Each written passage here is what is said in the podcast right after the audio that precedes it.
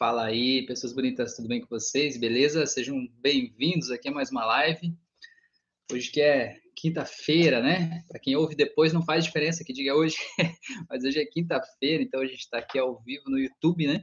Fazendo esse convite para quem ouve, quem ouve a live depois do horário, seja no YouTube ou seja no Spotify, mas que venha participar ao vivo comigo toda segunda e quinta às 9h36 da noite, aqui no YouTube, que é onde a gente faz a, a mágica acontecer, na verdade, onde a gente grava esse nosso bate-papo, onde a gente troca ideia aí, né?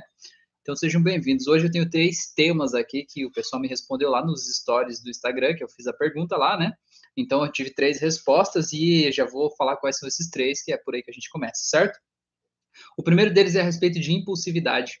O segundo é a respeito de medos ocultos, quando eu tenho um estado de medo, mas eu não sei do que eu sinto medo, mas eu sinto medo como um estado de medo. E o terceiro é como identificar uma pessoa que está passando por um processo aí de sofrimento emocional, né? Como que a gente pode identificar quais sinais que a gente pode perceber nessas pessoas aí, tá bom? Então, sejam bem-vindos aí, se tiver aí, me dá um ok, me diz se está me vendo bem, se está me ouvindo bem, se está tudo certo, aí me conta aí, que só para eu, eu ter uma ideia aqui, tá bom? Beleza? Tomando um cafezinho, agora eu fiz uma enquete no Instagram, eu descobri que dá para tomar café de noite, vocês viram lá, não? Eu fiz a pergunta, várias pessoas responderam e a grande maioria disse que não tem problema tomar café de noite, então tá liberado. coisa boa, coisa linda. Muito bom. Galera, então me conta aí. A Magda falou que tá vendo e ouvindo bem pelo YouTube. E aí, no Instagram, quem tá no Instagram, me conta aí. tá dando para ver e ouvir bem aí, pessoas lindas do meu coração?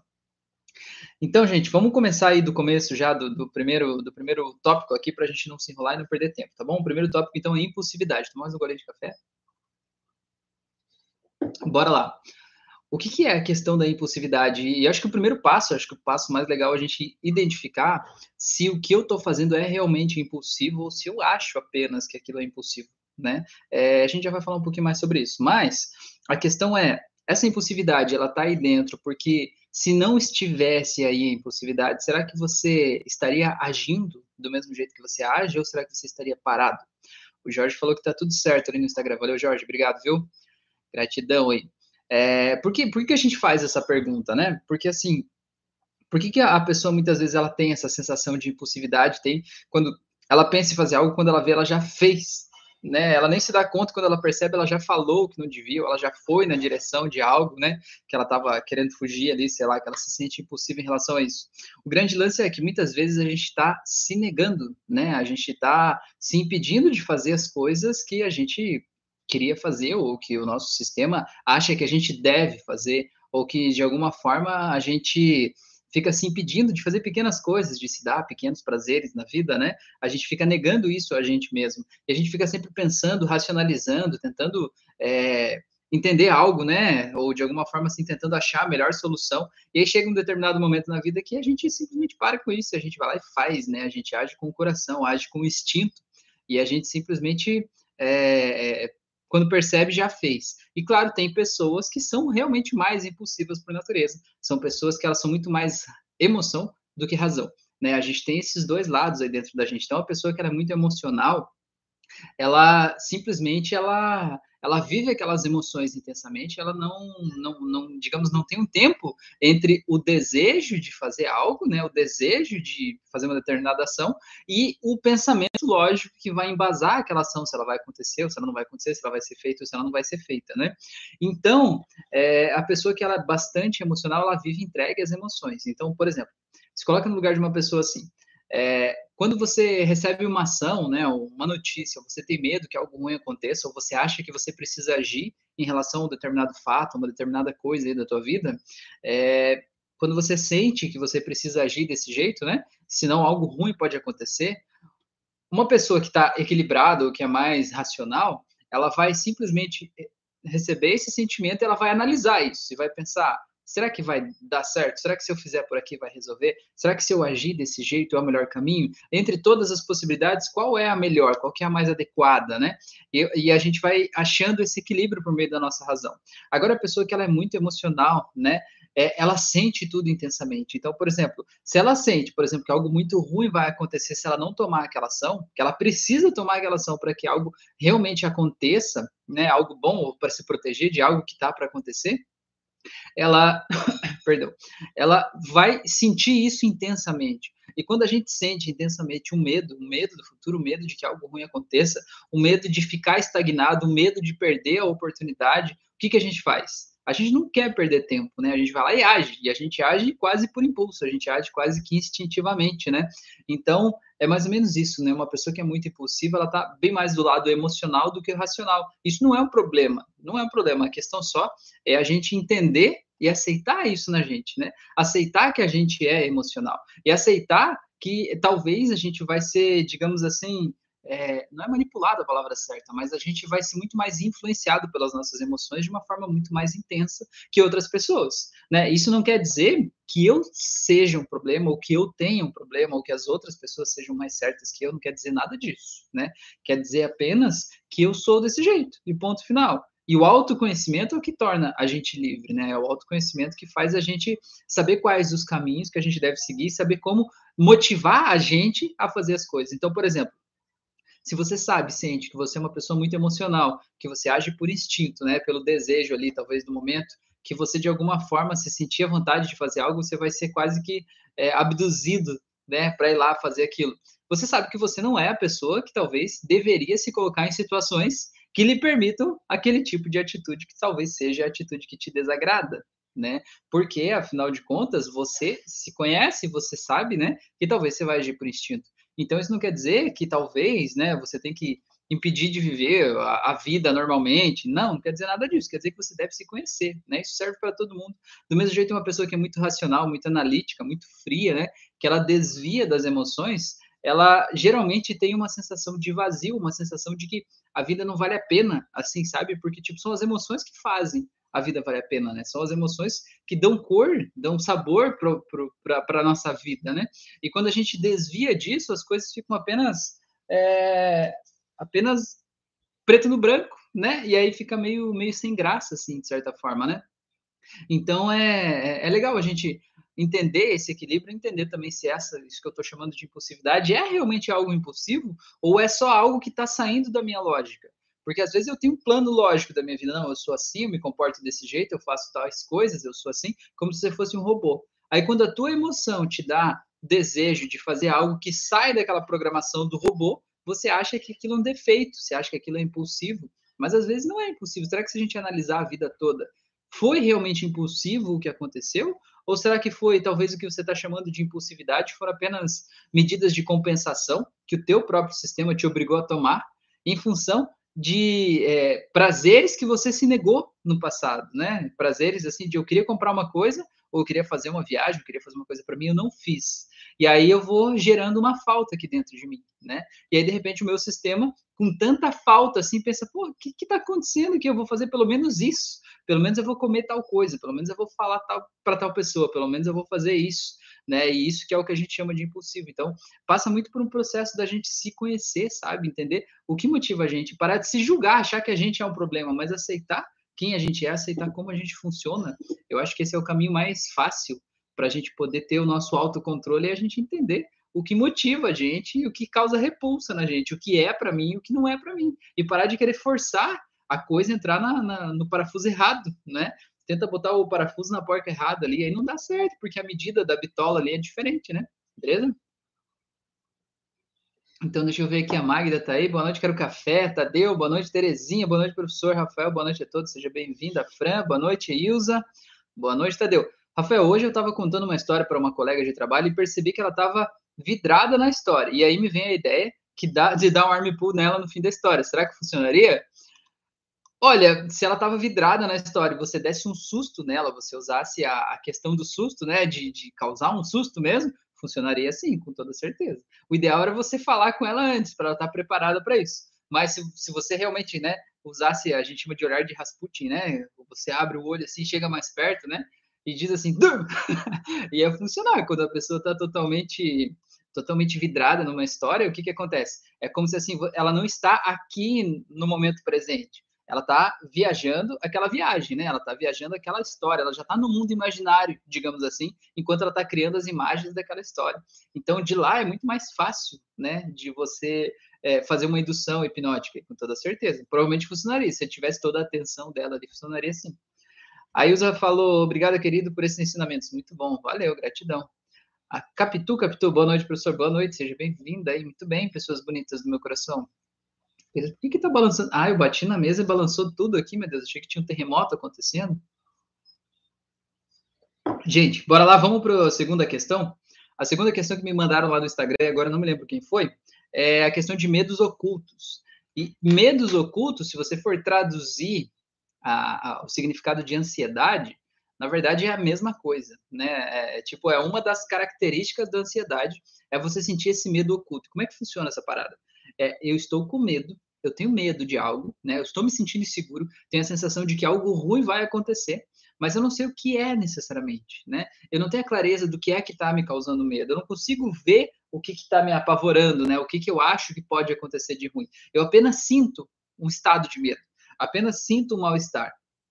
É, eu teve, teve um momento, né, que foi, foi muito louco, assim, né? Um momento que, que eu me capacitei para ser terapeuta, né? O momento mais difícil ali da minha vida, sei lá. É, que a ansiedade era tão forte que eu tinha uma sensação muito louca, assim, que era como se fosse, sei lá, entrar alguém pela janela, sabe? Como se alguém fosse abrir a porta e me prender, ou me dar um tiro, ou me bater, sei lá, sabe? E não tinha absolutamente nenhum sentido para aquilo, né? Eu não estava devendo nada para alguém assim de, de vir me bater, não fiz nada errado para ser preso, né? Não tinha um argumento lógico para explicar aquele sentimento. Mas era um estado que estava dentro de mim, que eu convivia com aquele estado, sabe? Era um mal-estar meio generalizado, assim, um sentimento de medo, né? É, a Elaine falou: eu tinha muito medo depois da terapia com hipnose. Passou. Sério mesmo, viu? Só que legal, Elaine, que massa. Que bom, gratidão aí pelo teu comentário. É muito legal, né? Porque assim, é, por, do, o que, que acontece muitas vezes quando a gente fala de medo oculto, né? É, muitas vezes esse medo vem de um fato lá do passado. E lá no passado, quando era criança, sei lá, fui abusado ou fui esquecido na escola ou algo do tipo, e isso gerava um medo mesmo, um pânico até. E aí o que, que acontece? No dia de hoje, quando alguma coisa me causa medo, eu acabo trazendo aquela memória, aquele trauma lá da infância, e aquilo acaba vindo de forma descontextualizada e muito mais forte do que a, o, o, que talvez esteja acontecendo agora, que poderia me causar medo, né? Então fica um medo muito maior do que realmente o proporcional ao que eu estou vivendo nesse momento, né? Então, quando a gente faz um processo de hipnose, um processo de regressão, um processo de ressignificação, a gente reescreve aquela memória lá do passado, né? A gente acessa a memória como se fosse um arquivo, como se fosse um filme que está gravado dentro da tua cabeça, e a gente edita aquele filme, ou a gente solta a dor daquela memória. E a partir de então, aquela dor, aquela memória não tem mais dor. Então, aquela dor que vinha de forma descontextualizada do passado, simplesmente não vem mais porque a gente curou aquela história, né? E aí a gente não sente mais esse estado aí de mal-estar, né? Essa ansiedade que está acontecendo aí na nossa vida. Então, essa questão dos medos ocultos, né? É muito, muito interessante a gente olhar por essa visão mais, mais abrangente, né? Existe um estado de medo e você não sabe de onde é que vem. É isso. Traduzindo é isso. Você está com medo de algo. Você só não sabe o que é esse algo ainda, mas você está com medo. Então, mesmo que, olha só, pega isso. Ainda que você tenha tido um trauma de infância, que você, esse medo, que está trazendo esse medo de forma é, muito intensa para a tua vida hoje, ainda que você tenha tido, você só está acessando aquele trauma e trazendo para agora, porque agora você está com medo de alguma coisa. E esse, esse medo que você está sentindo agora, talvez ainda não esteja claro para você. E é por isso que é legal, né, fazer um processo de terapia, de autoconhecimento, para você entender do que você tem medo. Tem gente que tem medo de, de, das mais variadas coisas. Tem gente que tem medo de ficar doente. Tem gente que tem medo de morrer.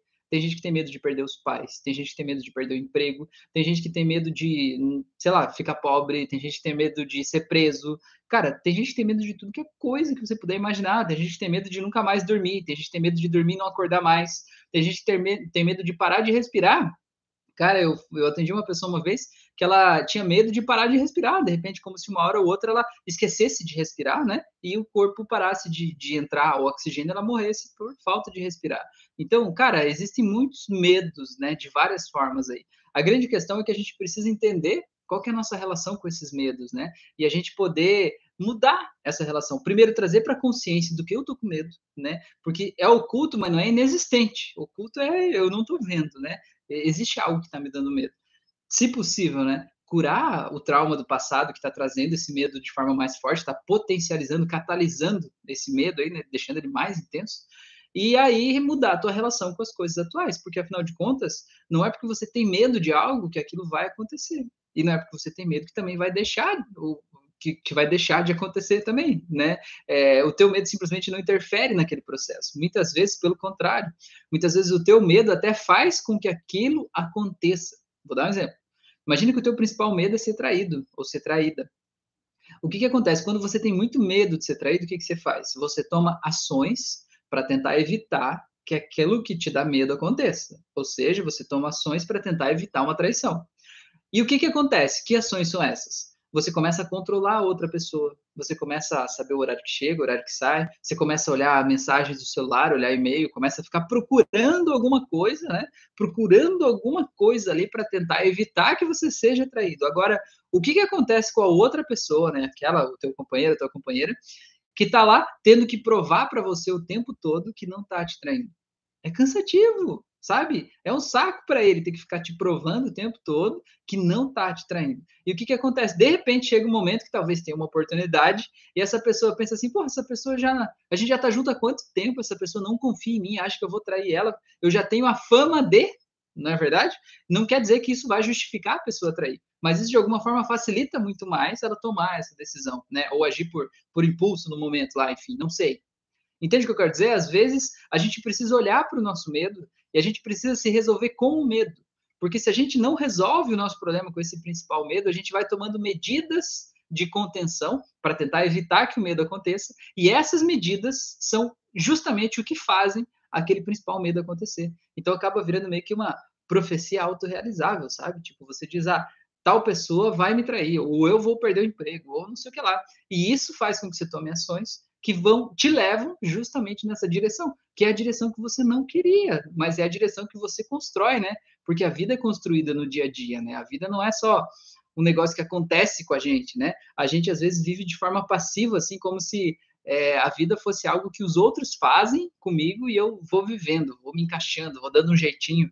E não é assim que funciona, né? Pelo contrário, a vida é justamente o que eu estou fazendo, é o que eu estou vivendo aqui agora. Inclusive, quando a gente pensa sobre o, o, futuro, né? Ah, no futuro eu quero fazer tal coisa, né? No futuro eu vou trabalhar com tal coisa. A gente fecha os olhos, faz uma visualização, né? Ah, no futuro eu vou ter tantos milhões de, de dólares, vou morar em tal lugar, vou ter uma casa assim, vou trabalhar com tal coisa, vou fazer isso e tal. Cara, é ótimo, você precisa olhar para isso, para você estabelecer o teu, a tua rota, né? E dizer, olha, é lá que eu quero chegar, beleza, o que, que eu posso fazer hoje para ir naquela direção? Eu vou por aqui, né? E mi, pequenos passos, né, os micropassos vão te levando na direção do que você está buscando. Porque se você não tem sonho, não tem um objetivo, você não vai saber quais ações você deve tomar para ir na direção daquilo, né? Tem até aquela frase do Saint-Exupéry, né? Que para aquele que não sabe onde vai, qualquer vento é favorável, né? é, qualquer vento é favorável, você não sabe para onde é que você vai. Então você precisa ter isso claro. Mas por que, que eu estou falando do, do, presente, do agora, né? Porque a nossa vida acontece agora. Você pode imaginar que você vai ter uma vida maravilhosa, morar numa mansão na frente para o mar, enfim, tudo que você sonha aí. Só que você precisa entender que a tua vida é hoje e que aquele lá é o teu horizonte, né? Aquele lá não é assim, tipo, eu vou começar a viver quando eu chegar lá. Pelo contrário, aquele lá é só como se fosse um, uma miragem no espelho, né? A tua vida está acontecendo agora. E é no dia a dia que você precisa tomar ações que te aproximem do que você está buscando. Porque cada ação que você toma ou te aproxima disso, ou te afasta disso, né? E é você que escolhe as ações que você vai tomar. Só é importante lembrar que a vida é agora, nesse momento, no momento presente, né? O futuro serve de espelho, né? O passado serve de de, de sei lá, referência para você ver o que você já viveu, aonde você errou, o que deu certo, né? Para você embasar suas decisões, mas a vida é agora, nesse momento, né? Exatamente agora.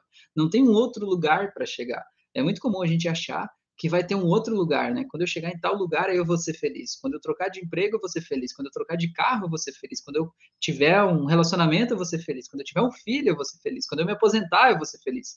Cara, não existe nada depois dessas dessas, dessas, sei lá, dessas métricas aí, não, desses estágios aí, desses pontos, né? Existe apenas você vivendo a tua vida, existem coisas na tua vida que talvez vão melhorar quando você passar por determinados estágios, mas tem coisas que também vão piorar, e não adianta você ficar reclamando, olhando para trás, dizendo, nossa, antes eu era feliz e não sabia. Não interessa.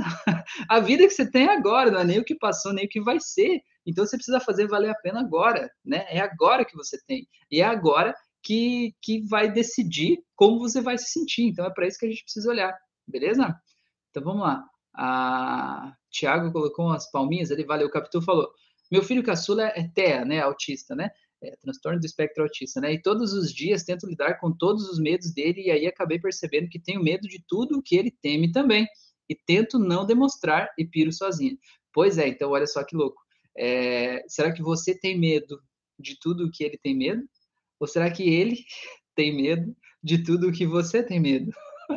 olha que pergunta filosófica para a gente pensar sobre isso, não é? Então, é, você, a gente como pais, né? Você como mãe, com toda certeza, você vai querer fazer o possível e o impossível para ajudar a melhorar a vida dele, para tirar esses medos, né? Para que ele possa se sentir completamente empoderado, independente, livre, feliz, né? Mas e você? Né? Você está fazendo algo por você? Porque assim, eu sempre digo, os nossos filhos, eles não fazem o que a gente fala para eles. Eles fazem o que a gente faz. Então, enquanto eu estou me sentindo de, de, determinado jeito, não adianta eu fazer de conta que, ah, tá tudo bem comigo aqui, desde que eu demonstre para ele que tá tudo bem, vai ficar tudo bem. Cara, essas crianças, as crianças de hoje, elas vêm numa, numa outra frequência, no outro nível de frequência. Não é tipo aquele bebezinho, sei lá, de 30 anos atrás, lá, sei lá, quando eu era bebê, né? Que os pais iam lá enrolavam, né? Com aquele coelhinho, deixavam amarrado ali, ou antes disso ainda, deixavam amarrado até os seis meses de, de vida, até um ano quase, aquele bebezinho amarrado, não fazia nada.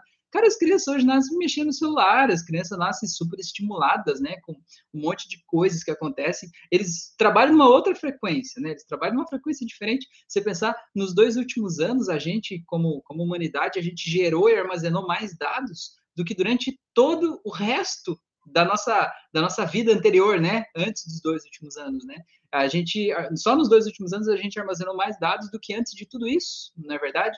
Então, cara, essas crianças já nasceram numa outra vibe, num outro momento, né? E não dá para esconder, não dá para mentir, não dá para fazer de conta. Então, o que a gente precisa é a gente olhar para nossa sombra, né? A gente olhar para aquilo que dá medo e a gente, perdão, e a gente ressignificar aquilo dentro da gente, a gente se livrar daquele medo para que aí sim eles possam estar livres também, né? Eles também possam estar libertos disso. Eu digo assim que o medo é uma coisa que nem se fosse um monstro, né? Quando a gente olha para uma coisa que dá medo na gente, é como se fosse um monstro bem grande, assim, bem assustador na nossa frente, tipo aqueles monstros do, do dos Power Rangers, lembra aqueles monstros que eles iam ficando grandes assim, iam mudando de tamanho, e os Power Rangers iam lá e viravam um boneco na né? hora de morfar, eu acho que era o termo que usava, né? Então, quando a gente tem um medo de algo, é tipo aquele monstro gigante que a gente tá pequenininho aqui, olha para ele lá, né? Parece um, um, morro até, né? Um negócio gigante. É, e aí a gente olha, só que não é só um medo, né? Tem um monte de monstros. Tem um monstro aqui que talvez é o medo do abandono, tem um monstro aqui que é o medo da falta de dinheiro, tem um monstro aqui talvez que é o medo da, sei lá, de ficar doente, não sei. E a gente olha para tudo isso e de alguma forma a gente acha que isso tudo é muito grande, a gente se sente pequeno, impotente diante daquilo ali. Eles são gigantes, né? Eu sou pequeno, então parece que não há nada que eu possa fazer, né? E a gente se sente inseguro. Só que o que, que acontece? Acontece que se você escolher um monstro e dizer assim, agora eu vou resolver minha treta com você, né? Qual que é o monstro da vez? O monstro é esse? Então vamos lá, vamos olhar nos olhos desse monstro aí, né? E vamos encarar esse medo, né? Vamos olhar para nossa sombra, entender o que está rodando no meu subconsciente, que está de alguma forma contribuindo para esse problema, que está alimentando esse monstro, entendendo que esse monstro aí, ele não está fora de mim. Esse monstro ele vive dentro de mim, com base nas histórias que eu vivi, nas coisas que eu passei, né? Eu é que fui alimentando esse monstro e eu posso mudar minha relação com ele. Então, a gente precisa entender, né, qual que é o real poder que esse monstro tem. Porque às vezes, muitas vezes, né, a gente a gente se sente assim é, impotente diante das coisas. E é legal você olhar para as coisas que preocupam a gente, que tem duas formas, né? É bom você classificar as coisas que te preocupam e que te causam medo de dois em dois caminhos, que é o, obrigado. Que é você colocar, digamos assim, do lado esquerdo as coisas pelas quais você pode fazer algo e colocar do lado direito as coisas pelas quais você simplesmente não pode fazer nada. Por exemplo, é, eu vi que alguém comentou ali, eu já vou responder, mas já vou pegar, deixa aqui, né? O medo da morte. Você pode fazer algo a respeito da morte? Você não pode. Você pode fazer agora, tomar ações, não se colocar em risco, talvez não fazer esportes radicais, né? Não sei, fazer coisas desse tipo, tirar a faca da, da casa, sei lá. Mas tem coisas que não depende de você, né? Tá aqui do outro lado, não depende de mim, né? Por exemplo, está preocupado com a pandemia, o fim da pandemia. Cara, o que, que você pode fazer do lado esquerdo aqui? Você pode usar máscara, você pode evitar de sair de casa, fazer isolamento social, você pode fazer isso. Mas aqui do lado, mas tipo, dar fim à pandemia, né? Fazer com que o Covid nunca mais exista, enfim, isso não, não tá no, no, na tua alçada, né? Então a gente precisa colocar do lado direito. E a gente precisa aprender a olhar para essas coisas que estão do lado direito e aprender a conviver com elas.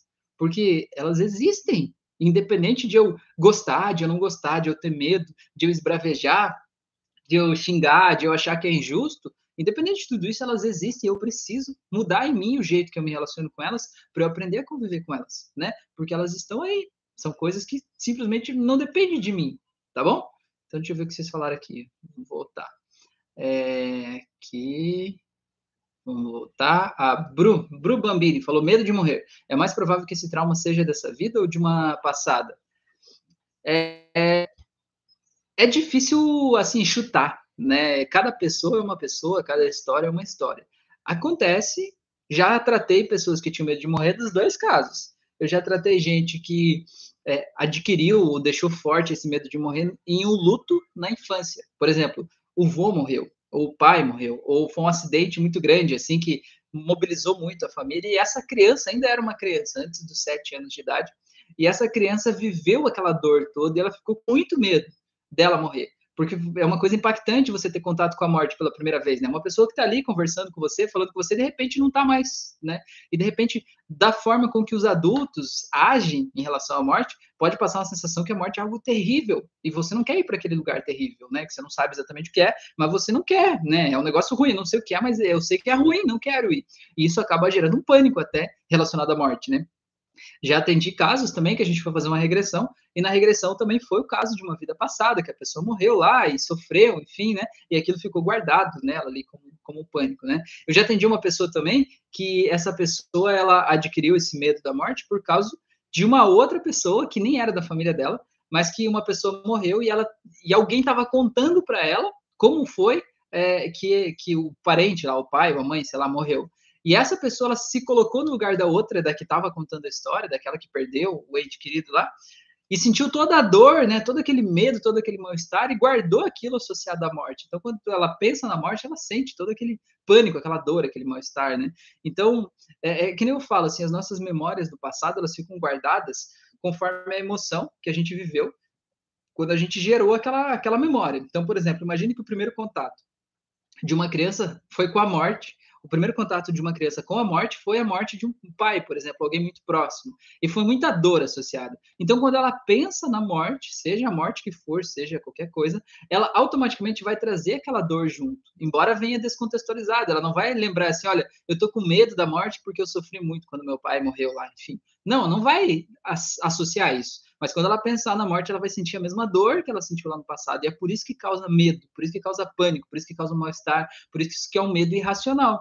Porque se parar para pensar dos medos irracionais, esse é o mais irracional de todos. Porque quando a gente nasce, a gente sabe que a gente não vai viver para sempre, né? Então, se tem uma certeza que a gente tem nessa vida, é que um dia a gente vai morrer. E a gente precisa aprender a conviver com isso. Né? A vida não é feita de certezas, a vida é andar na corda bamba, né? E a gente precisa aprender a conviver com isso, tá bom? O Fernando falou: o mais importante é não ter medo sobre fazer algo, ou fazer algo mesmo com medo.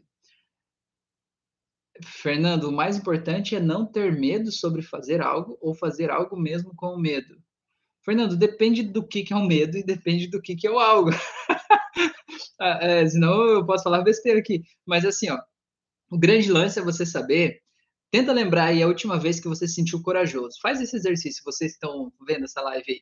Quando foi a última vez que você se sentiu corajoso? Tenta lembrar. O que, que aconteceu? O que, que você conseguiu naquele dia? Né? Tenta mergulhar naquela cena de volta e lembrar onde é que você estava, o que, que você estava sentindo, o que, que você estava vendo, cheirando, quem é que estava aí com você. E tente lembrar como é sentir a coragem no teu corpo, em que parte do teu corpo você se sente mais corajoso. E agora, que é o lance mais importante, pensa aí, esse essa coragem que você está sentindo aí é porque você acabou de fazer alguma coisa que você estava com medo, não foi? Pensa nisso. Você não acabou de fazer algo que você estava com muito medo, mas você foi lá e fez, ou porque você decidiu fazer, ou porque você se sentiu obrigado a fazer, não sei, mas você fez, entendeu? Então, o que, que é a coragem? A coragem é você decidir fazer algo mesmo com medo, né? Você ser maior com medo e dizer, não, eu tô com medo, mas eu vou fazer assim mesmo não tô nem aí. E aquele sentimento gostoso, esse sentimento aí de coragem que você está sentindo, enquanto você lembra disso aí, é justamente o que você deve trazer sempre que você sentir com medo de fazer alguma coisa. Nossa, eu estou com medo de fazer tal coisa. Busca esse sentimento, mergulha nesse sentimento, veste uma roupa desse sentimento. E aí se imagina fazendo essa coisa que você está com medo e diz assim: eu vou fazer para eu poder sentir isso aqui depois de novo, porque eu posso sentir isso, né? Tem gente, por exemplo, que me diz assim: Rafael, eu tenho medo, mas um medo terrível de gravar vídeo. Cara, então vai lá e grava vídeo, grava um vídeo só para você, né? Grava só para você primeiro, põe o celular gravando de longe para que nem dê para ver você direito. Depois você vai aproximando ele aos poucos. Aí grava um vídeo contando uma história de alguma coisa que aconteceu no teu dia, falando do que você comeu no almoço, que é uma coisa que não vai ser difícil para você falar, simplesmente você vai estar narrando. E aí depois você vai falando de outros assuntos. E aí você imagina que tem uma pessoa ali do outro lado, você está falando com aquela pessoa, né? E de repente você vai ver que você está falando ali naturalmente. Mas você precisa tomar a decisão de encarar o medo. Porque enquanto você não toma a decisão de encarar o medo, ele sempre vai ser maior do que você. Tem uma frase, eu não sei de quem é, mas fala o seguinte: que cada medo que você não enfrenta vira o teu limite. Cara, isso é, é de arrepiar, né? Cada medo que você não enfrenta vira o teu limite. Porque sempre que você tentar fazer algo na tua vida que chegar naquele lugar onde você tem medo, você vai voltar, certo? Você vai, vai parar. Não, aqui eu tenho medo, daqui para frente eu não vou. Assim como você vai entrando na água, por exemplo, aí você vai entrando no mar e ele vai afundando aos poucos até que chega um limite que é o teu limite. Ali é o teu limite, dali para frente você não vai, a menos que você nade, confie em si mesmo e possa nadar, né, onde é mais fundo. Mas se não, ali é o máximo onde você vai entrar. Então, na vida, quantas coisas o medo está te limitando? E, cara, uma coisa que é muito legal, que eu acho, é que o contrário do, do medo, a gente acha que é a coragem, né? Tipo, ah, eu tenho coragem, enfrento o medo. Mas não é, o contrário do medo é o amor. Já pensou nisso? O contrário do medo é o amor, quando você se sente amado e quando você ama incondicionalmente, assim, você está fazendo algo porque aquilo é da tua alma, porque aquilo é o certo, porque você tem a compaixão por fazer aquilo ali, você simplesmente faz. E aquele medo simplesmente deixa de existir entende? Então é muito legal a gente a gente olhar para isso assim com carinho, tá bom? É, deixa eu ver o que vocês falaram aqui. Vamos voltar aqui um pouquinho.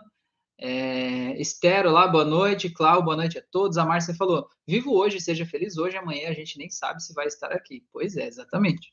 A, a minha esposa conta a história que teve uma professora da faculdade que contou para ela essa história que uma amiga foi numa loja de sapato comprar um calçado, né, um sapato, e essa amiga comprou o sapato e aí a, a, a atendente lá falou assim: Você quer calçar o sapato? Ela disse assim: Não, eu vou levar para eu usar numa ocasião especial, num casamento, sei lá onde. E ela pegou e saiu da loja com um sapato, né, que ela tinha acabado de pagar. E ela foi atropelada e morreu ali na calçada, assim, na, na quadra da loja, né? E aí, para ela, foi impactante aquela cena de imaginar a amiga dela com sapato, não sei se ela imaginou ou viu, né, enfim, mas a amiga dela com sapato que ela acabou de comprar e que ela nem usufruiu daquilo que ela comprou, né? Ela morreu ali sem poder usar o sapato. Então ela disse que a partir daquele dia ela nunca ia deixar nada guardado, que sempre que ela comprasse roupa ou calçado, ela ia sair da loja com a roupa, né? Então é mais ou menos isso, né? O, o vivo hoje, né? Às vezes a gente fica fazendo planos sobre o que vai ser depois e a gente está deixando de viver a vida que está acontecendo aqui agora, na verdade, e a vida que a gente tem é essa, tá bom? É, vamos lá. O Antônio Turri falou: boa noite, primeira vez aqui, estou ouvindo todas as suas lives e tem sido muito bom. Que legal, Antônio. E que bom que você está aqui, meu amigo. Estando aqui é muito bom porque você conta a tua história, você traz a sua pergunta, a gente constrói esse conhecimento junto, é muito mais legal, na é verdade. Que bom que você está aqui, seja bem-vindo aí à nossa família.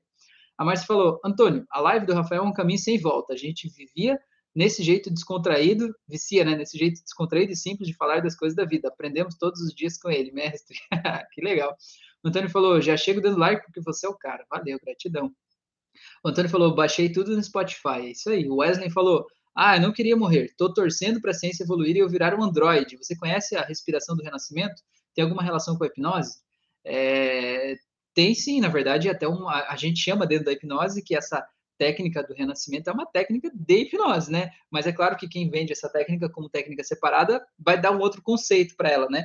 Mas na verdade é um, uma técnica de hipnose. O que, que a gente faz? É uma respiração que vai fazer, causar uma hiperventilação dentro da gente, né? Vou, vou, explicar aqui rapidinho. Você respira tipo cachorrinho, sabe? Ou querer se você tivesse corrido uma meia maratona, aí você respira assim. Aí você fica respirando assim, o que, que vai acontecer? Você vai hiper ventilar, né? Você vai trazer muito oxigênio para o teu, pro teu sangue, né? Para o teu corpo. Porque quando a gente respira, as células liberam gás carbônico, e esse gás carbônico fica no sangue, o sangue passa pelos mecanismos de filtragem, volta para o pulmão e a gente expira, né? Joga fora. E a gente puxa oxigênio do ar. Quando a gente respira muito rápido, a gente aumenta muito a concentração de oxigênio no sangue, porque está entrando muito oxigênio e está saindo, né? O gás carbônico não está sendo produzido ao mesmo tempo em que o oxigênio está entrando, né? Então, isso faz com que a gente, basicamente, coloque o nosso corpo no estado máximo de recursos. Qual que é esse estado máximo? Você, você vai ver que é como se você tivesse correndo mesmo, como se estivesse correndo risco de vida até, né? A pupila vai dilatar, você vai, o teu coração vai acelerar, talvez os braços comecem a formigar, talvez a mão comece a suar, né? Que são exatamente os mesmos sintomas de uma crise de pânico. Quem já teve crise de pânico sabe que é a mesma coisa, não tem diferença nenhuma. A única coisa que é crise de pânico, você faz a hiperventilação naturalmente, porque você fica preocupado com as coisas, fica com medo, e você começa a respirar assim rapidinho, e essa respiração vai aumentando os sintomas dentro de você, até que de repente está lá tendo aquela vívida sensação de que você está morrendo, né? E a respiração do renascimento é um jeito artificial, talvez, né, mecânico, de te levar para uma crise de pânico, na tradução é isso. Só que o que, que acontece, né? Qual que é a simbologia que tem por trás dessa respiração do renascimento? É que você quando você ativa esse estado, né, o teu corpo ele tem vários traumas, né, as memórias, enfim, a dor que a gente viveu está guardada dentro da gente, dentro do nosso corpo. E quando você faz essa respiração, essa respiração vai soltando essas memórias de dor. Então é muito comum você relembrar de coisas durante essa respiração, você relembrar de traumas, você relembrar de pessoas, você ter pensamentos, sei lá, que às vezes não fazem sentido, mas que de alguma forma, né, é, você vai simplesmente soltando toda essa dor aí, né? E você vai soltando essa, essa emoção que ficou arquivada aí nas suas, nas suas células, talvez, né? Então a gente chama de soltar aquele pacotinho, eu chamo na hipnose de pacotinho de sujeira, que é aquela emoção ruim que ficou guardada no passado. Aí, na respiração do renascimento, você vai soltar esses bolsões aí, talvez, de, esses pacotinhos de sujeira que ficaram aí. Então a técnica chama renascimento, porque assim, é como se você nasceu e a partir do momento que você nasceu, você foi empilhando traumas, né? um em cima do outro para compor esse ser humano incrível que você é hoje. Então é como se você tivesse a oportunidade de renascer, nascer de novo, né? Soltar aqueles traumas ali, né? Então tem sim tudo a ver com a hipnose, beleza? Carol tá aí, boa noite, Carol, seja bem-vinda. A Márcia falou: Wesley, a gente vive para sempre através do amor que nos liga às pessoas. Então, de alguma forma, acho que a gente nunca morre. O Antônio falou: Rafael, e quando o medo está oculto no nosso inconsciente, e em determinada situação da vida. Um gatilho emocional faz esse medo surgir forte. E só assim conhecemos. Vira um bloqueio? Tem como mudar? Deixa eu ler de novo, Antônio. Vamos devagar. Rafael, e quando o medo está oculto no nosso inconsciente, tá? E em determinada situação da vida, um gatilho emocional faz esse medo surgir forte. Beleza. E só assim conhecemos. Conhecemos, só assim descobrimos, no caso, que aquele medo estava lá. É isso? Isso vira um bloqueio. Tem como mudar? Claro que tem, meu amigo, com toda certeza. Mas é isso que a gente faz, é isso que é o meu trabalho. é isso que a gente faz justamente para mudar isso. O que, que acontece? No teu caso, tem duas coisas aí, a gente chama de trauma ativante e trauma original. Então, esse que você chamou de um medo é, inconsciente, que está oculto tal, é um trauma é, original. Seja esse trauma original uma lembrança de infância, algo que aconteceu no útero da tua mãe, algo até de uma vida passada, sei lá, algo que está guardado aí. Você não tem acesso a essa informação, tá lá. E aí, o que, que aconteceu? Essa coisa que aconteceu na tua vida, que você chamou de gatilho emocional, ou seja, você se sentiu mal por causa de alguma coisa na tua vida, essa coisa aí, que foi tão forte a ponto de trazer um trauma lá do passado, é o trauma ativante, né? O trauma ativante é a coisa que aconteceu agora, que ela não é assim tão forte, mas ela acaba trazendo um trauma lá do passado que é muito forte. E essas dois juntos acabam virando quase uma bomba, né? Um coquetel molotov aí dentro de você. Então, o que a gente precisa fazer? A gente precisa reescrever essa história aqui, reescrever essa história aqui e soltar os gatilhos aí da tua vida, da tua casa, enfim, tudo que de alguma forma está engatilhando esse processo e trazendo essa dor, seja de qualquer um dos dois traumas. É isso, basicamente isso, né? Traduzindo em umas linhas simples, seria isso, beleza? Mas dá para fazer e é muito, muito fácil e rápido, tá? É muito tranquilo de fazer, beleza? Deixa eu ver o que mais falaram. A Elaine foi sim, verdade, beleza. A Cris, boa noite, Cris, seja bem-vinda. Capitu falou, gente, eu não aguento outra reencarnação tão logo. Se for para voltar logo, viro barata. Numa chinelada, volto para o plano astral. Pois é, Capitu, é, é, ó, essa, essa, esse seu comentário, o que dá a entender? Dá a entender que de alguma forma você tem uma ligação espiritual forte, né? E que você sente talvez que você está vivendo uma vida aqui agora para pagar algo que a tua vida está aqui para que você sofra, né? Que você está sofrendo de alguma forma, assim, né? Tem muita gente desse viés espiritualista, né? Alguns até espíritas, mas não só espíritas, acreditam nisso, né? Que existe um karma, algo que eu fiz errado numa outra vida que eu estou aqui para pagar agora, eu estou sofrendo demais aqui para pagar algo e tal. E eu não acredito nisso. Eu acredito que o nosso sofrimento é a nossa resistência a aceitar algo que a gente não está aceitando. E quando a gente aceita aquele algo, é como se virasse aquela página, né? O sofrimento está ali para avisar a gente, olha, esse aqui, ó, esse aspecto aqui, você está olhando de um jeito errado aí para tua vida, né? Então, você tem uma vida que talvez não seja a mais bela, glamurosa, maravilhosa do mundo, né? É porque de alguma forma, né, você está olhando algo ali que está te causando dor e esse algo pode ser mudado. E quando você mudar o teu jeito de olhar para esse algo ou esses algos, você vai ver que tudo vai ficar mais leve, né? Vai ficar tudo muito mais leve, com toda certeza. Beleza? É, a Cris falou, gostei dessa técnica do renascimento. Legal, muito bom. A Jo falou, prof, se é um padrão de um antepassado que trazemos, um padrão de triangulação, é, pode ser, né? No caso de um antepassado, né? É, de um pai, um avô, né? Um bisavô, pode ser. E por que, que a gente traz padrões de antepassados? Tem gente que pensa assim, ah, mas esse negócio aí tá muito esotérico, né? Tá falando que é de alguma forma assim você está trazendo é, uma energia, né? A constelação familiar fala muito de um campo morfológico, né? Morfogenético, né? Que é o teu campo ali. É, e eu acredito nisso, mas eu acredito muito também no seguinte: é, por exemplo, a, a gente tem muitas coisas que é muito parecido, muitos traumas, muitas coisas, jeito de olhar para a vida, medos, enfim, que são iguais do meu pai ou da minha mãe, certo? Só que se olhar o meu pai e minha mãe, eles têm traumas que são iguais os pais dele. E por quê? Isso é passado pelo DNA, né? Foi no DNA que injetaram um trauma ali, uma emoção? Não foi. Mas o que, que acontece? Eu fui criado pelos meus pais. Eles ensinaram o que era certo, o que era errado, o que era perigoso, o que não era, o que podia, o que não podia, né? O que era terrível, o que era catastrófico. E eles aprenderam isso com quem? Com os pais deles, entendeu? Então entende como é que esse esse pensamento vai vai se replicando, assim do mesmo jeito que tem muitas doenças que elas são elas são de geração em geração, né? Quando você vai no médico e desenvolve uma determinada doença, ele pergunta assim: tem alguém na tua família que já teve essa doença?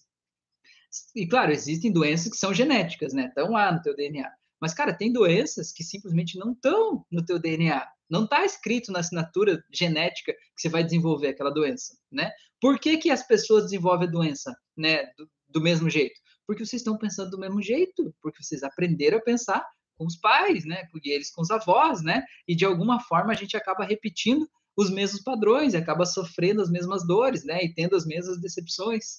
E a gente precisa de alguma forma soltar essas coisas, né? Entender que eu reconheço que esse medo, por exemplo, ele é da minha mãe, o que esse medo é do meu pai, o que essa trava aqui é deles, eu reconheço e eu aceito, eu não quero mudar eles, eu aceito eles como eles são. Mas eu entendo também que eu não preciso sentir isso ou viver com isso, porque isso é deles e não meu, né? E que eu posso realmente tomar minhas próprias decisões. E o próximo passo, depois de você ter consciência disso, é você tomar uma ação, que é justamente fazer alguma coisa que, de alguma forma, diga para você mesmo, por meio de gestos concretos, que você não tem mais aquele medo, que aquilo não faz mais parte de você, né? É assim que a gente se liberta. E quando a gente se liberta, sabe o que, que acontece? Você liberta todos que vêm depois de você. Teus filhos, teus netos, todo mundo que vem depois vai soltando também, porque de certa forma você é a referência de você para baixo, você é referência, né? Então é muito legal, né, esse processo de autoconhecimento, inclusive pelos filhos, netos, por quem vem depois. Beleza? É, o Tiago falou, as pessoas resumem assim: tem o gênio de fulano. Pois é. O gênio do avô, né? Tem o gênio da avó, é igualzinho a avó, né? Exatamente. E no final das contas acaba tendo o mesmo padrão de pensamento, né? E às vezes os mesmos problemas até, né? É o mesmo tipo de encrenca, na é verdade. Beleza, vamos lá. É, o Antônio falou, ufa, então tem cura, exatamente isso que você falou. Exato, Antônio, tem jeito, tudo tem jeito, meu amigo, tudo tem jeito. O autoconhecimento é o caminho para isso. Muito bom. É, a Márcia falou, eu não acredito em karma, acho que as dificuldades vêm como desafios para nosso desenvolvimento e aprendizado. Exatamente, Márcia. Por falar na Márcia e por falar nesse conhecimento todo que ela está trazendo, na próxima quarta-feira, agora que acho que é dia 6, se eu não me engano, às 5 e pouco da tarde, não me lembro o número agora exato, mas eu sei que vai ser de tarde, né, Márcia? A gente vai fazer uma live do nosso projeto Corporativamente, que a gente fala da inteligência emocional aí no mundo do trabalho, e com uma pitada de um monte de outras coisas, né? Uma pitada de muita história de desenvolvimento pessoal aí, né? Das nossas experiências, de tudo que a gente já viveu. A Márcia é mentora de negócios aí, de vários empresários, ela tem muito conhecimento disso, sabe? Então já fica o convite para você que está assistindo aqui participar com a gente, então, no Instagram. E na próxima quarta agora, às 5 e 18 Isso, às 17 e 18 17 e 18 viu? Na próxima quarta agora, às 5 e 18 da tarde, beleza? Se você quiser assistir os outros episódios, né, do Corporativamente, tem no meu Instagram, eu acho que tem no Instagram da Márcia também, tem no YouTube, tem no Spotify. Cara, procura aí que você vai achar. Já tem três ou quatro, né, Márcia? E aí agora a gente tá indo para outra, outra edição. É na primeira quarta-feira de cada mês, beleza? Então vamos lá, a Carol falou, concordo com a Márcia. Beleza, o Antônio falou, a psicanálise fala muito sobre o papel dos pais na criação do caráter das pessoas na primeira infância. Com certeza, Antônio. E o legal disso, Antônio, também, aproveitando a deixa ali do que a Márcia trouxe, né? O papel dos pais é importante você entender e conhecer os seus pais para você entender como isso de alguma forma afetou o teu, a tua, a tua, digamos assim, o jeito que você vê a si mesmo, né? O jeito que você se enxerga no mundo. Só que você não pode olhar para isso para culpar os seus pais, dizer, ah, a culpa é dos meus pais, porque eles fizeram isso, porque eles fizeram tal coisa, porque eles fizeram isso errado, né? Porque eu nunca vou conseguir fazer nada direito, porque os meus pais foram de tal jeito na infância. Cara, autoconhecimento é isso, é você ter consciência do que está rodando, dos programas que estão rodando no teu subconsciente. Não interessa como eles foram para aí. Interessa que você pode mudar eles agora. Entender que esse problema que você está enfrentando é resultado daquele programa e que agora você pode mudar o programa, né, do teu jeito, com a tua terapia, com o jeito que você achar que faz sentido aí no teu mundo, né? Mas você pode mudar esse programa, você não é escravo disso. Mesmo que as coisas tenham estejam se repetindo na tua vida em determinado aspecto, você pode mudar, você sempre pode mudar. E você precisa mudar para que não, para que pare de repetir, beleza? Wesley falou: Agora fez mais sentido na minha cabeça. Eu tentei fazer a respiração do renascimento sozinho e achei muito difícil. Deu umas dores aleatórias e foi muito cansativo. É isso mesmo, Wesley. É, dá umas dor bem esquisita, dá uma sensação de mal-estar, seca a garganta, às vezes vem umas imagens loucas na nossa cabeça, mas é isso. O importante é você fazer sempre deitado, né? Você vai fazer, faz deitado, pelo amor de Deus, né? Porque você vai fazer de pé, sentado, aí pode, pode até cair, assim, porque realmente é um negócio que mexe fisicamente, né? Tira o nosso equilíbrio mesmo, né? Então, faz lá, programa o relógio aí por cinco minutos e faz aí, aí para, e outro dia você faz de novo se quiser, mas não faz muito mais que isso, não, porque é um negócio bem, bem forte, né? Bem intenso mesmo, tá bom? É, o Antônio falou, conhecimento é libertador, beleza. É, a Márcia, lembrando aqui então, corporativamente às 17 e 18. O Wesley falou: é tão difícil se desconstruir, mas quando a gente busca o autoconhecimento, a gente vê que vale a pena, temos um potencial inimaginável. Pois é, na verdade, o autoconhecimento é isso, é eu me conhecer. Auto é eu próprio, né? Eu conhecer o que está acontecendo dentro de mim. Porque quando eu não, não, não me permito me conhecer, eu me sinto escravo dos programas que estão rodando, né? Eu me sinto escravo do jeito que as coisas sempre foram. Sempre foi assim, comigo sempre é assim. Dá certo para todo mundo, menos para mim. Na verdade, a gente acaba repetindo, né? É, esses padrões aí que não precisam mais ser assim.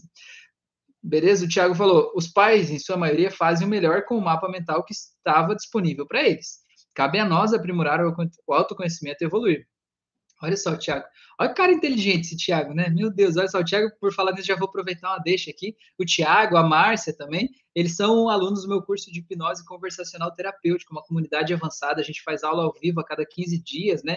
Tem muito autoconhecimento lá e o Thiago aí tá além de todos os livros de autoconhecimento que ele busca, ele está afiado, né? Isso eu até vou ler de novo. Os pais, em sua maioria, fazem o melhor com o mapa mental que estava disponível para eles. Cabe a nós aprimorar o autoconhecimento e evoluir, né? Até porque, por exemplo, você acha, ah, eu sofri demais com os meus pais na infância, né?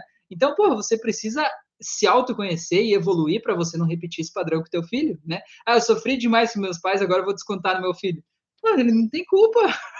não é culpa dele, né? Você precisa se resolver dentro de você para você poder dar um passo à frente, na é verdade? Beleza, a, Capitu falou, gratidão, professor, uma luz no fim do meu túnel. Ih, Capitu, isso não é o fim desse túnel aí, não, mulher. Isso aí é só um pedaço, só uma passagem, na é verdade. Tem muita luz ainda, tem muito caminho, tem muita coisa boa acontecendo, né? Com toda certeza, ainda mais você tem um filho que é TEA, né, autista, com certeza vocês vão, ele vai te ensinar muito ainda nessa vida, né? É, vai te ensinar a desapegar de muita coisa, como eu tenho certeza que ele já te ensinou, né? Desapegar de muita coisa. Porque uma coisa que eu acho muito massa do autista é que, claro, existem vários grau, graus, né? Existem várias várias definições, né? Existe muita coisa, né? não estou sendo é, raso em falar disso. Mas uma coisa que eu acho muito massa do autista é que, assim, ele vive a vida dele, na verdade. Ele está lá no mundo dele e, tipo assim, ó, o que, que mais incomoda a sociedade do autista? Ah, porque ele não se conecta com as outras pessoas, ele não tem a dificuldade de brincar com as outras crianças, porque de alguma forma ele não fica muito tempo concentrado no mesmo assunto lá. Cara, ele é uma criança. Na verdade, as, quando criança, né? Na verdade, as outras crianças é que não deveriam ser obrigadas a fazer coisas que talvez elas não querem, né? Como às vezes ficar em uma sala de aula horas lá sentado observando o professor falar de coisas que ela não está interessada, né? É, e o autista ele simplesmente só se recusa a essas coisas, né? E ele diz, não, né? E deu, né? Então é um negócio muito muito louco assim. E é muito bom da gente poder observar e perceber essas coisas, para a gente poder aceitar as pessoas como elas são, não vendo como um defeito, como um erro, como um problema, mas eu digo que o autista é quase que uma evolução, né? Uma evolução, assim. A gente fala muito aqui do processo de autoconhecimento, de libertação, né? De liberdade emocional, é a gente não fazer as coisas que a gente se sente obrigado, né?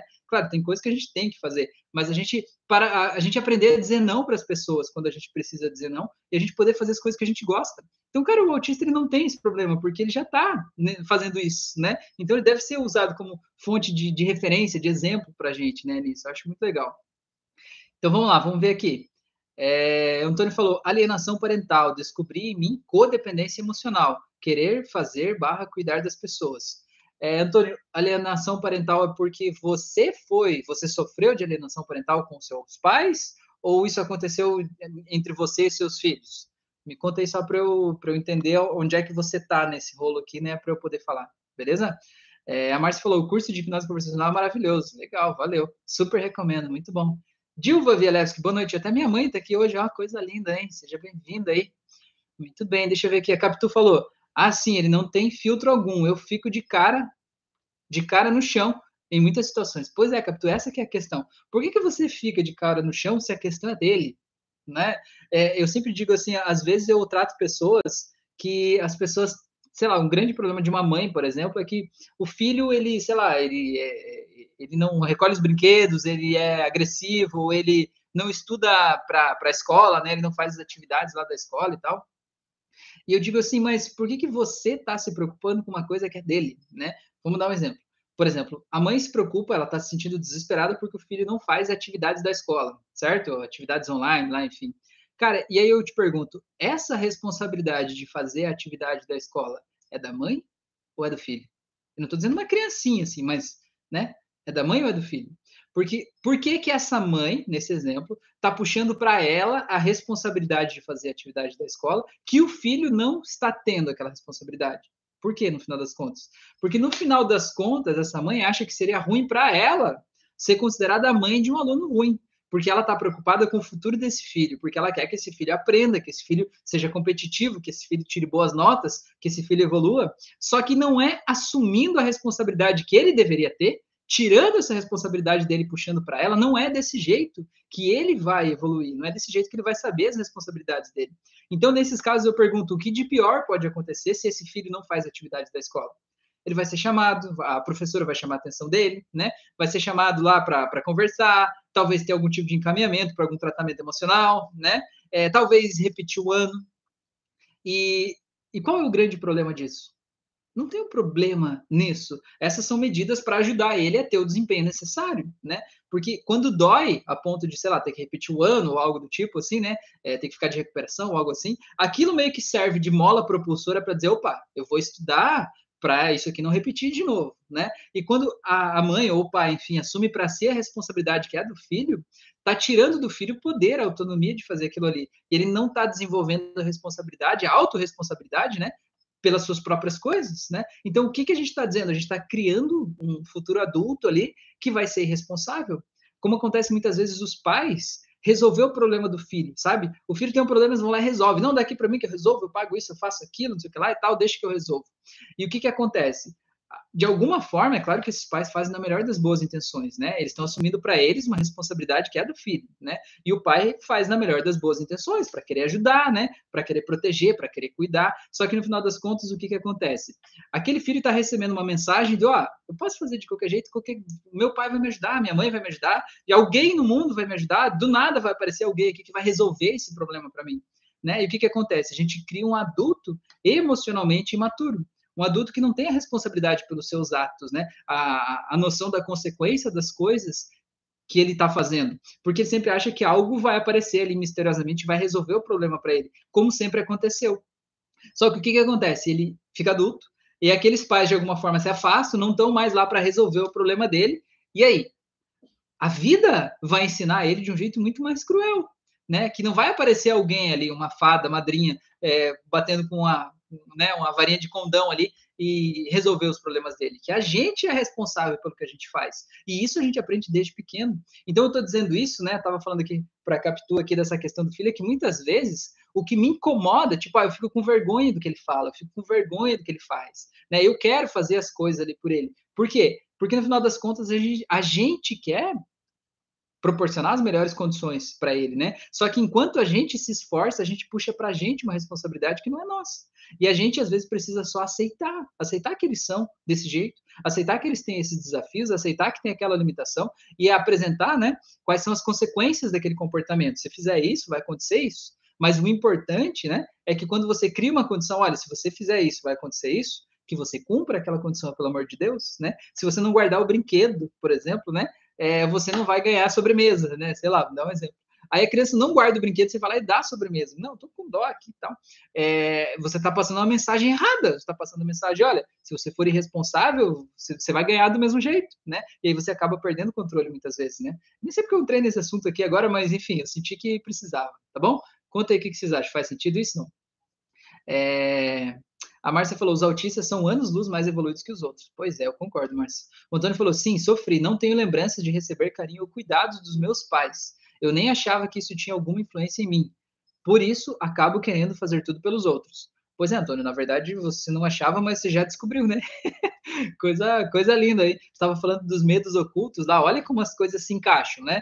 Olha só, vamos, se colocar no lugar do Antônio. O Antônio é uma criança que sentia que não era amada pelos pais, né? Então, o que que acontece? Você sentia que você precisava fazer coisas para você receber o carinho desses pais, né? Para você, para eles olharem para você, para eles perceberem que você existe, né? Você precisava fazer coisas para agradar eles. Então, o que que aconteceu? Você precisava se anular para você agradar os teus pais, para você receber um pouquinho, mendigar um pouco de carinho, não é verdade? Então, o que que acontece? Você aprendeu que na vida, para você conseguir as coisas que você quer ou para você ser amado, você precisa se doar muito você precisa se anular e se doar muito. É, suprir o desejo das outras pessoas e se deixar de lado para que você consiga ganhar as coisas. Porque se com teus pais era assim, imagina com pessoas que você não conhece, né? Pessoas de fora, né? Seja um casamento, enfim, outra pessoa, né? Ou relação de amizade. E aí o que que acontece? Você vai se doando demais, né? E aí, se de alguma forma as pessoas vão saindo da tua vida, seja pelo motivo que for, né? As pessoas são assim, as pessoas entram e saem da nossa vida, é normal, né? É tipo um trem, você tá no trem, algumas pessoas entram numa estação, as outras saem na outra estação, e tá tudo bem, a gente precisa aceitar isso, né? Cada um tem um tempo para conviver com a gente, né? E tá tudo bem. É, a gente a gente precisa precisa entender, né? No caso, quando uma pessoa sai da vida do Antônio, por exemplo, ele vai achar, nossa, eu é que falei, eu é que não é, me esforcei o suficiente, eu é que não agradei o suficiente, eu é que talvez fui egoísta, eu é que não sei o que lá, né? E isso, de alguma forma, vai gerando insegurança, vai gerando ansiedade. E, tipo assim, ó, quando eu penso nas outras pessoas que estão na minha vida, eu penso, nossa, o que mais eu preciso fazer para agradar essas pessoas? E isso não me deixa ficar em paz, né? Não me deixa simplesmente sentar e deitar no sofá, sei lá, assistir um filme no domingo de tarde. Parece que você precisa estar ligado o tempo todo, atento o tempo todo, para tentar evitar que coisas ruins aconteçam, evitar que você, de alguma forma, se sinta sozinho ou seja abandonado de novo. E o que, que é o medo do abandono? O medo não é de ser abandonado agora. O medo vem daquela dor de se sentir abandonado como criança, a dor da solidão, né, daquela criança que não recebia atenção dos pais. E aí aquele medo lá do passado ele vem de forma descontextualizada e desproporcional e você sente um medo irracional de ser abandonado de novo, né? Medo de ser rejeitado, de certa forma, né? O, falou, o Antônio falou, medo do abandono, ser rejeitado, ser trocado, muito ruim. Olha, viu? Exatamente o que eu falei, viu? Eu sou o, o pai Rafael de Oxalá, né? é, desvendando mentes, né? Mas é que, na verdade, se a gente entende como que as coisas são organizadas nessa nossa cabecinha, a gente entende que a resposta que a gente está dando para a vida é uma resposta absolutamente natural, é uma resposta adaptativa, né? Eu preciso me adequar a esse mundo onde eu estou inserido. E o jeito que eu olho para o mundo faz eu ter determinados problemas ou determinadas soluções, ou eu me sentir de um determinado jeito, né? Então eu preciso mudar e posso mudar o meu jeito de olhar para o mundo para poder soltar tudo isso, porque a história, o mundo que eu chamo de real, ele não existe. Existe na minha cabeça o que eu acho que é o mundo real. E quando eu olho para o mundo aí fora, eu apenas vejo o que eu quero ver. Eu apenas vejo as coisas que são de acordo com o que está dentro de mim, né? A PNF, PNL fala que tem três filtros, né? Omissão, distorção e generalização. Então, tudo que eu vejo do mundo passa por esses filtros. Ou eu omito, ou eu distorço, ou eu generalizo para que o mundo lá fora que eu estou vendo se encaixe ao mundo que eu acho que é, que está aqui dentro de mim. Beleza? Então, vamos lá. É, deixa eu voltar aqui. A Márcia falou: precisamos estudar muito para entender o universo dos autistas. Eles estão no universo muito mais evoluído. Pois é. A Carol falou: Rafael, meu filho tem atraso mental. Gostaria de saber se a hipnose pode ajudar. Carol, a, a hipnose pode ajudar sim, com certeza, né? Você fez o curso lá, não fez, Carol? Então, você, você é a pessoa certa para ajudar teu filho, né? É, você, a hipnose pode ajudar sim. A gente não trabalha com a hipnose com o conceito assim de tipo, ah, vamos curar né? Vamos curar uma questão, né? Vamos curar um atraso mental com hipnose, né? A gente não vende mágica, né? Mas a gente vende a, a ciência, né? A gente sabe o que está acontecendo ali dentro. Então, assim, o que, que é que causa esse atraso, né? A gente não tem como ter certeza disso, certo? Pode ser, por exemplo, sei lá, é, uma má formação, pode ser que, que houve uma falha numa oxigenação lá no cérebro em determinado momento, e aí comprometeu determinadas áreas do cérebro, né? Pode ser que seja uma falha física, né, fisiológica, química ali no cérebro, pode ser. Mas pode ser também, e é muito comum acontecer, que é justamente um impacto emocional muito grande que talvez ele viveu, e esse impacto emocional meio que fechou uma parte, sabe? E aí isso faz ele achar, ele ter a crença, sabe? O grande problema é a gente se identificar com as coisas, sabe? E quando eu crio a crença, eu me identifico como uma pessoa que não consegue aprender, uma pessoa que é mais devagar que os outros, uma pessoa que é, tem dificuldade, que não consegue, que não sabe, eu me identifico com isso e eu acabo me comportando desse jeito. Então, o que, que acontece? A gente entender quando isso começou, entender qual foi esse trauma original, né? Que talvez seja o trauma que mais está aí atrapalhando a vida dele hoje. Se você, você é terapeuta, né? Você já fez o curso, você pode fazer uma regressão aberta com ele, dizer para ele concentrar nessa sensação de que ele não consegue aprender, que ele não é capaz, que para ele é mais difícil, e ele voltar para a primeira vez em que ele sentiu isso, e ele vai achar esse trauma aí, seja lá onde for, seja como for, você já está preparada, Carol, para ajudar ele, né, a ressignificar esse trauma aí. E aí você vai soltar essa dor e talvez isso possa contribuir muito com o que ele está vivendo agora, né? Possa fazer ele se desidentificar daquele personagem do eu não consigo, né? Eu não sou capaz, enfim, né? É, de alguma forma possa desidentificar dele disso. Outra questão também é, às vezes a pessoa acha que é, tal disciplina não é para ele, né? Tipo, ah, matemática não é para mim, eu nunca vou conseguir aprender matemática. É uma crença, então você precisa quebrar essa crença, tem ferramentas para quebrar a crença, né? É, outra coisa é que, às vezes, a gente precisa ajudar essa pessoa a lidar com o, o, digamos, o julgamento do outro, né? Por exemplo, você usou o termo ali atraso mental. Imagina que às vezes as pessoas falam isso para ele, professores falam, colegas, ah, você tem um atraso mental, né?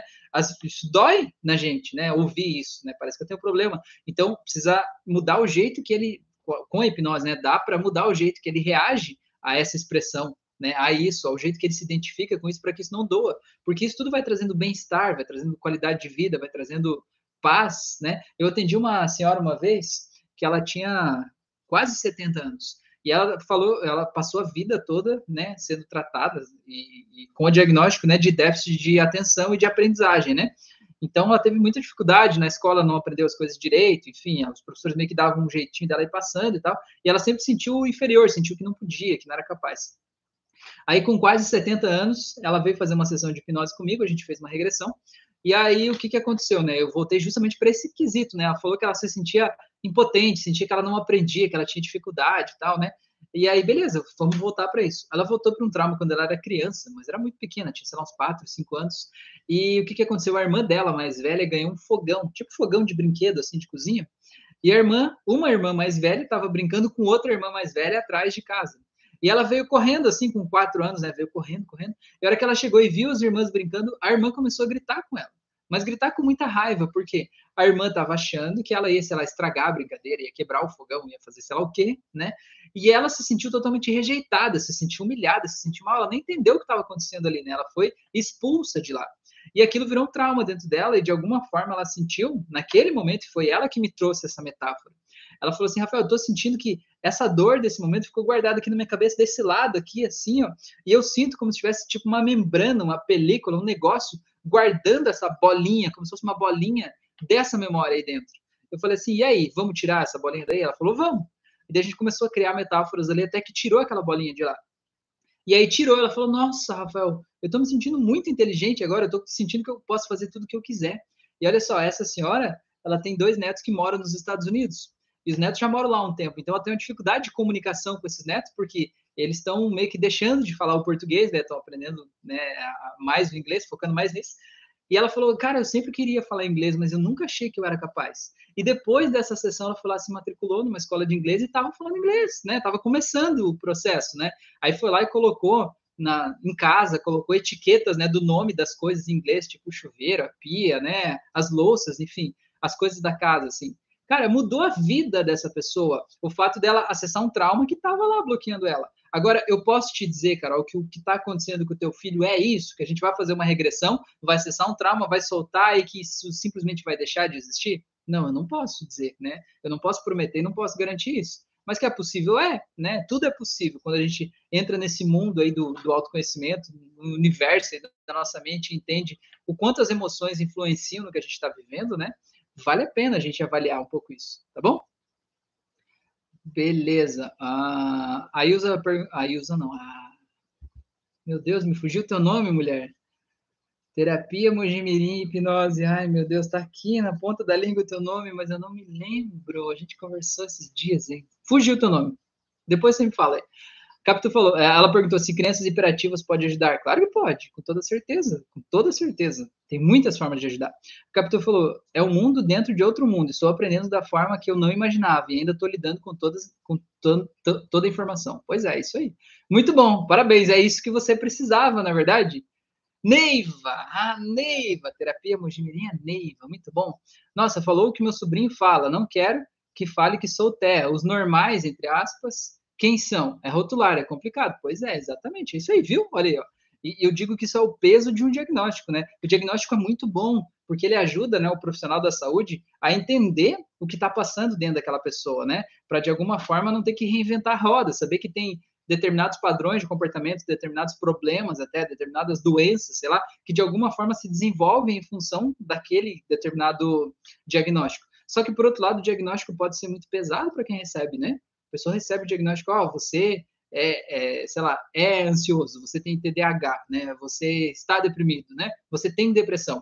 Cara, isso é pesado. A pessoa pega aquele negócio assim, oh meu Deus do céu, como é que eu vou viver com isso, né? É bem isso. Então tá, vamos lá.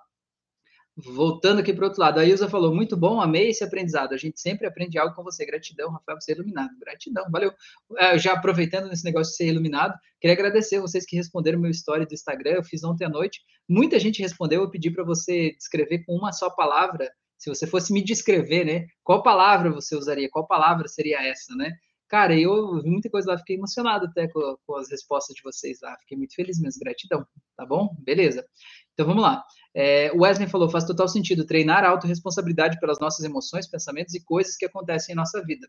Exatamente. Carol falou: ele tem dificuldade de focar. Estou tentando a técnica que faz com ele dormindo, né? Que é Sleep Talk.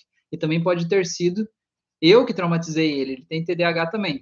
Mas na verdade a dificuldade de focar está dentro do TDAH, né? Que é o déficit de, de, de atenção, né? E hiperatividade, né? A mesma coisa, na verdade, né?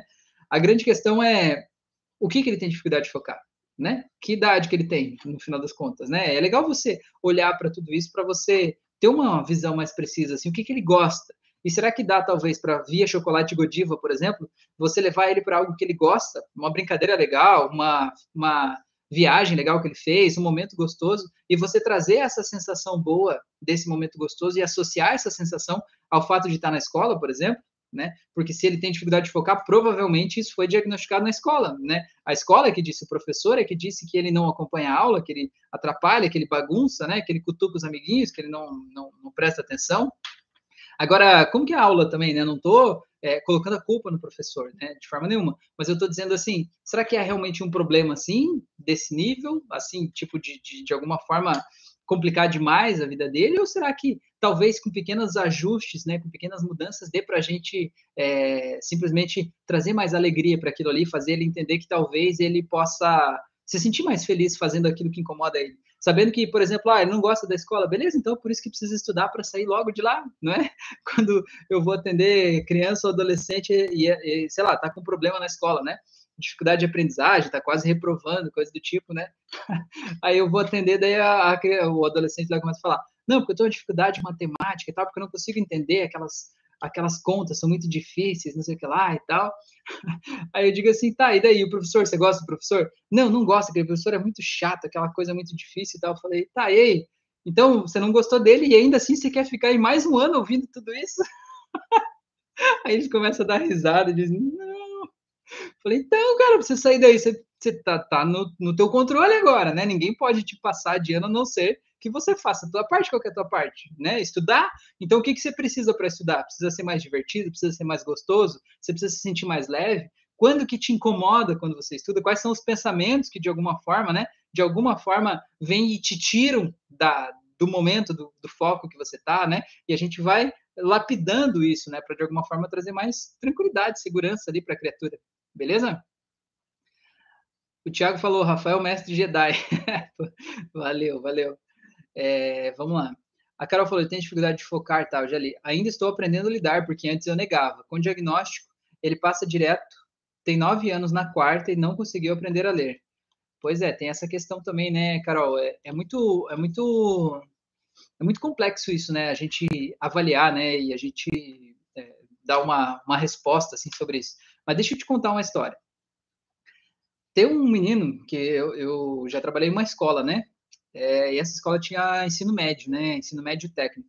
Aí tem um menino que entrou nessa escola e ele veio do, do ensino público desse jeito. Ele tem paralisia cerebral, então tem dificuldade de aprendizagem, dificuldade de locomoção, dificuldade de fala, tudo isso em função, né, da, da paralisia, no caso, né? E aí também foi desse jeito, tipo, ah, na escola pública, ah, ele não, não aprende, tadinho, ele não sabe, ele não é capaz, ele não consegue, tal, e vai, né, vai passando.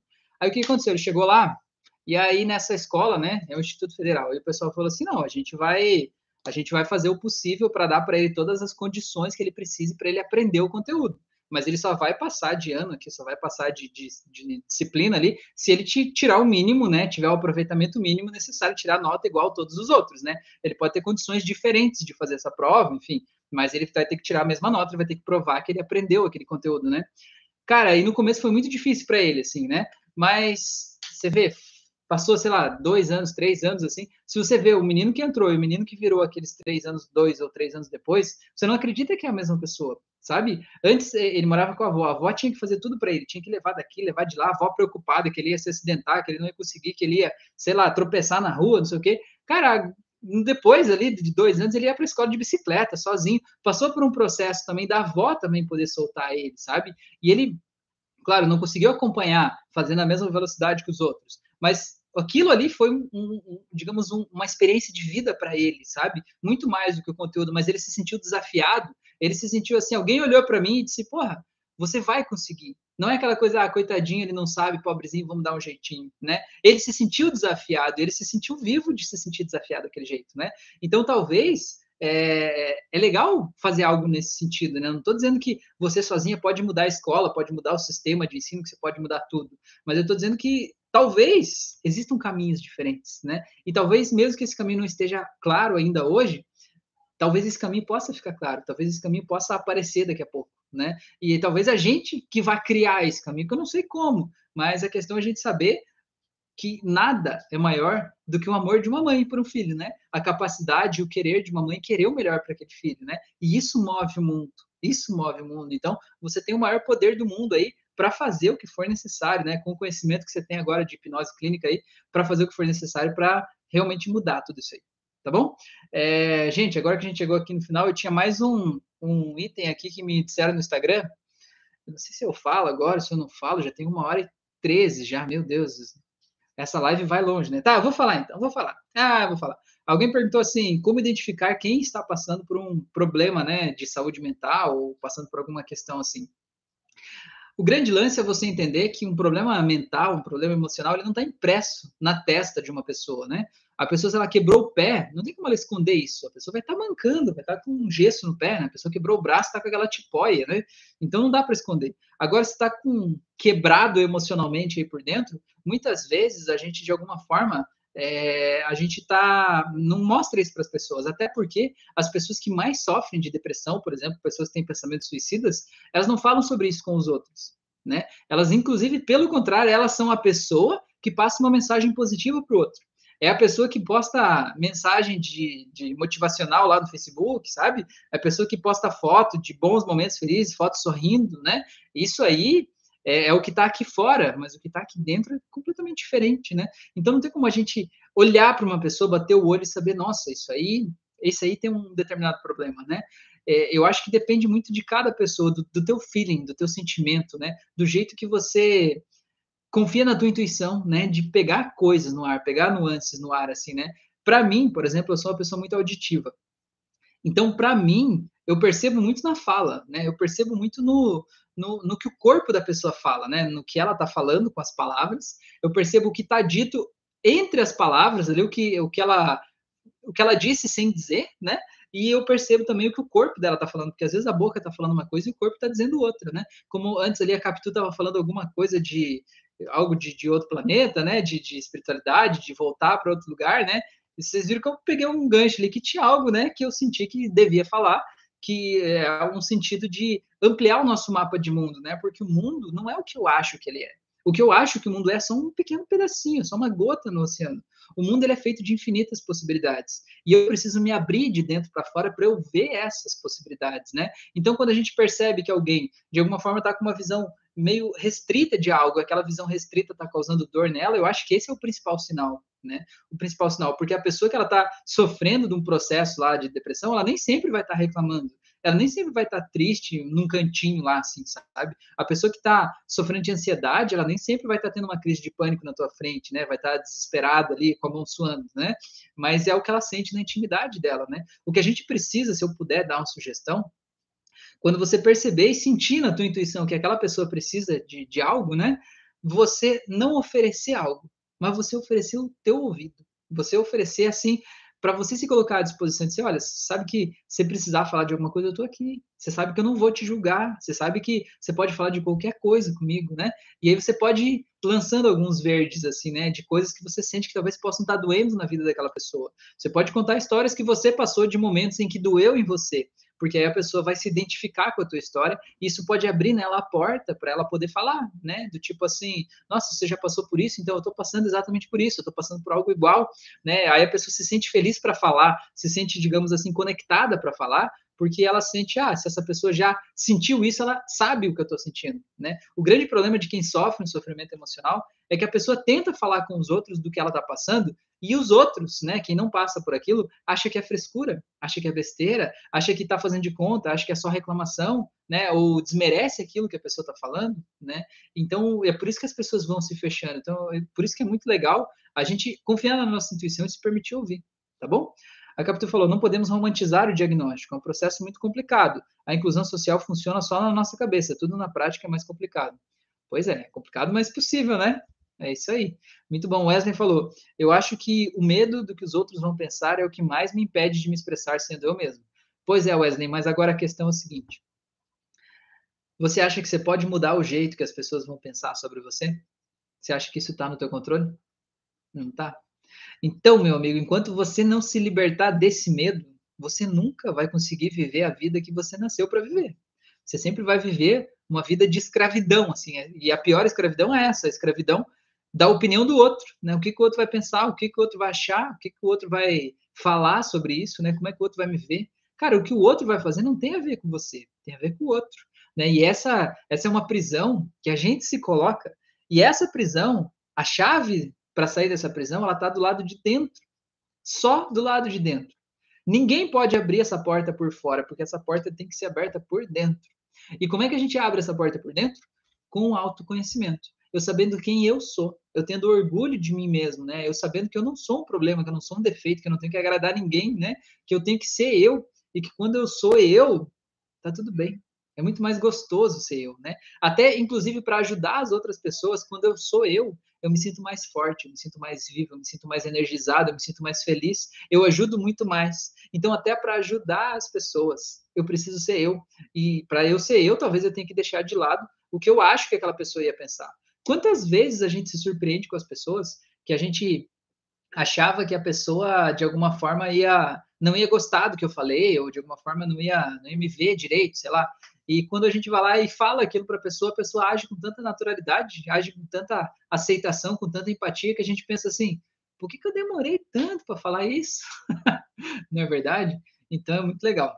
Tá bom? Gente, então eu quero agradecer demais a oportunidade dessa conversa de hoje. A gente já tratou de vários assuntos aqui bem importantes, bem, bem polêmicos, né? Muito bons. Quero agradecer de vocês toda essa vida aí que vocês trouxeram aqui nos comentários com essas perguntas, essas dúvidas, esse compartilhamento todo aqui. Foi muito bom, aprendo muito com vocês. Quero fazer o um convite para vocês fazerem os meus cursos aí de hipnose clássica. Agora de hipnose clínica não tem mais, pelo menos não nesse momento, tá? Hoje era o último dia dele.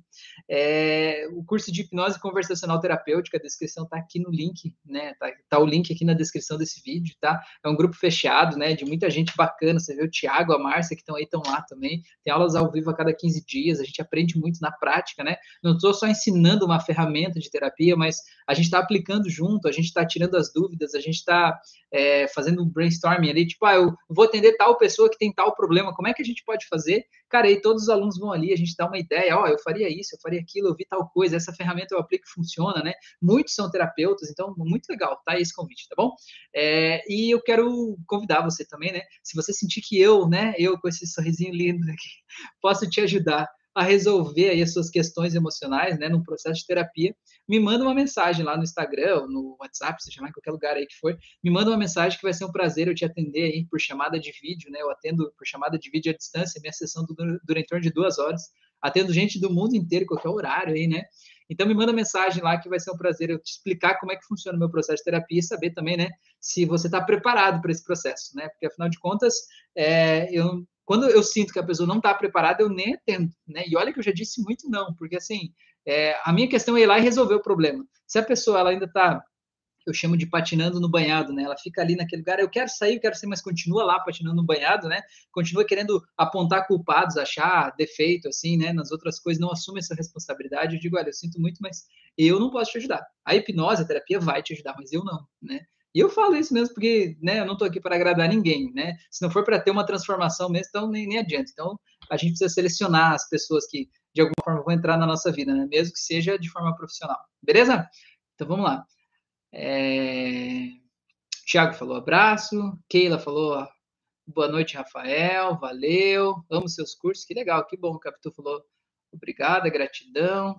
A Keila colocou palminhas ali. O Antônio falou autoaceitação. Seu áudio de auto-hipnose foi ótimo.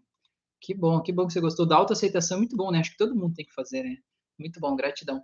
Gente, se cuidem então. Um abraço para todos vocês e até a próxima.